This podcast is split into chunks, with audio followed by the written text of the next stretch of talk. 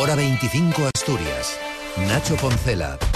Última vuelta informativa en esta jornada Asturias de alegrías para muchas personas que han visto cómo la lotería les puede cambiar la vida. En el Principado el Gordo dejó el de la sorteo de Navidad este viernes dos millones de euros, mientras que en el Parlamento regional el gobierno ha asegurado el apoyo de muchos más millones, por encima de los 6.000, tras echar abajo las enmiendas a la totalidad presentadas por PP y Vox y justificadas de esta manera por Álvaro Queipo y por Carolina López. Este presupuesto ni es más eficaz ni resuelven los problemas de Asturias ni de los asturianos. Expolian a los que producen, a los que generan actividad y riqueza, para que ustedes puedan pagarse la fiesta socialista, el incremento del gasto político, el incremento del gasto de personal, el incremento de los altos nuevos cargos, el incremento de partidas como la lingua, los sindicatos de clase, las políticas de igualdad. Frente a este planteamiento, el consejero de Hacienda, Guillermo Peláez, ha acusado a ambos partidos de convertirse en fuerzas de bloqueo y no en lo que tienen que ser, a su juicio, una alternativa real. Ustedes, con su actitud,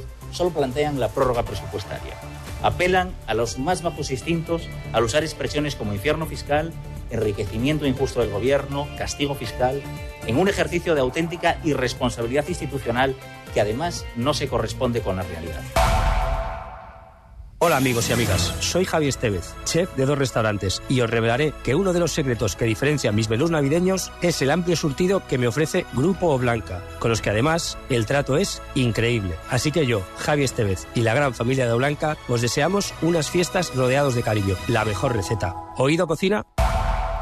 Además, hoy el Gobierno ha aprobado la oferta pública de empleo de 2023. Son 1.924 plazas. No son nuevas. Lo que se oferta es cubrir con personal fijo plazas ya existentes. El presidente del Gobierno, en todo caso, Adrián Barbón, destaca la importancia de la convocatoria. Ahora que se hace tanto debate sobre el gasto de personal, que el gasto de personal del Principado de Asturias, en su inmensa mayoría, es decir, 8 de cada 10 aproximadamente, van destinados a personal sanitario. Los médicos y médicas, enfermeros y enfermeras y demás personal sanitario que nos atiende, va destinado a los profesores y profesoras, a los maestros y maestras que educan a nuestros hijos e hijas van también ligados a las personas que atienden a las personas mayores de Asturias. Y en el ámbito laboral, Arcelor entrega a los sindicatos la documentación relativa al ERTE vigente. Por otro lado, continúan las negociaciones sobre el convenio colectivo sobre el que los sindicatos, en este caso el representante de UGT en la factoría de Gijón, en Beriña, José Manuel García, pide a la empresa altura de miras. Aquí en Gijón, ahora mismo tenemos dos instalaciones en una situación mala. Llevamos tres meses aproximadamente en el que tuvimos que reducir turno en el tren de Alambrón con respecto a, la producción que teníamos. En la acería estamos también en una situación similar y la hojalata que tenemos en Avilés pues está en una situación con muy mala producción. Creo que tendremos que analizar primeramente eh, el informe técnico y la memoria explicativa. Sí, tendremos que hacer un ejercicio, digamos, de responsabilidad. Y escuchaban al presidente del Principado al que el Comité de Empresa de Establecimientos Residenciales de Asturias, del ERA, han pedido una reunión para dar solución o intentar al menos solucionar su conflicto laboral. Consideran que la consejera de Derechos Sociales y Bienestar, Melanie Álvarez, sigue mintiendo sobre los supuestos avances en esa negociación. No se nos da cobertura, se nos están imponiendo unas carteleras aumentando presencias, enmascarando, eh, cubrirnos entre nosotras las reducciones de jornada.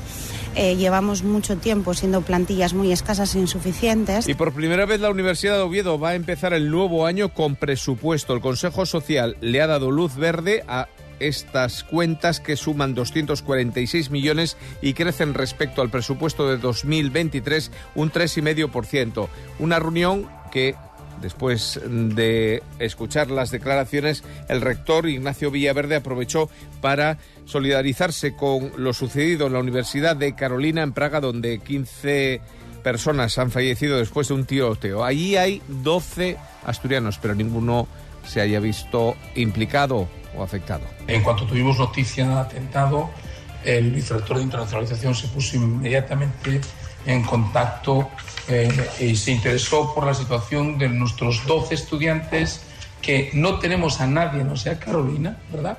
Pues así están las cosas. Llega el fin de semana, llega la Nochebuena y la Navidad con, en principio, nubes bajas. Van a abrirse grandes claros. Puede haber a primera hora en el oriente alguna precipitación y las temperaturas bajan. Hoy se notaba mínimas en el interior de 4 grados, máximas de 13 en la costa entre 5 y 14 Que tengan muy buena noche.